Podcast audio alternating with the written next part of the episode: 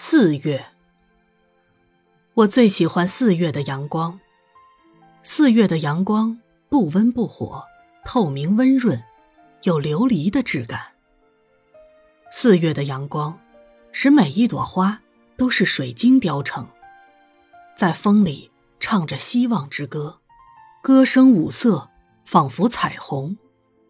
四月的阳光，使每一株草都是翡翠繁生。在土地上写着明日之诗，诗章湛蓝，一如海洋。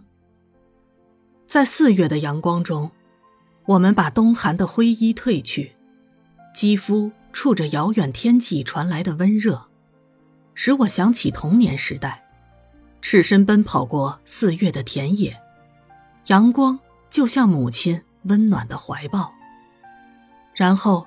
我们跳入还留着去年冬寒的溪里游水，最后，我们带着全身琉璃般的水珠躺在大石上，水一丝丝化入空中，我们就在溪边睡着了。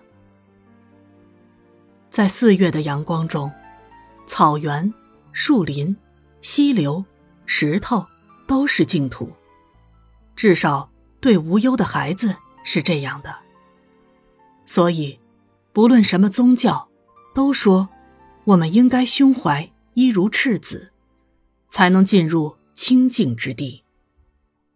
四月，还是四月，温暖的阳光犹在，可叹的是，我们都不再是赤子了。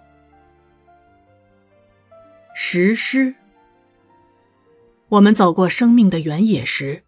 要像狮子一样，步步雄健，一步留下一个脚印。我们渡过生命河流之际，要像六牙相向，中流砥柱，结合而流，主宰自己生命的河流与方向。我们行经生命的丛林小径，要像灰鹿之王，威严而柔和，雄壮而悲悯。是跟随我们的鹿群都能平安温饱。这些，都是佛经的譬喻，是要我们期许自己像狮子一样威猛，像大象一样壮大，像鹿王一样温和庄严。当我们想起这几种动物，真犹如自己站在高山顶上，俯视着茫茫的林木与茫茫的草原，也有那样的气派。狮子是文殊师利菩萨的坐骑，白象是普贤菩萨的坐骑，都是极有威势的护法。尤其狮子更是普遍，连民间一般寺庙都是由狮子来护法的。今天路过一座寺庙，看到门前的石狮子有不同的表情，几乎是微笑着的。然后我想起。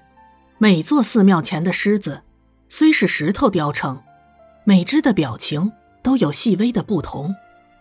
即使是石狮子，也是有心的，特别是在温馨的五月清晨的微风之中。欢喜。黄山谷有一天去拜访慧堂禅师，问禅师说：“禅宗的奥义究竟是什么？”慧堂禅师说：“《论语》上说，二三子，以我为隐乎？吾无隐乎耳。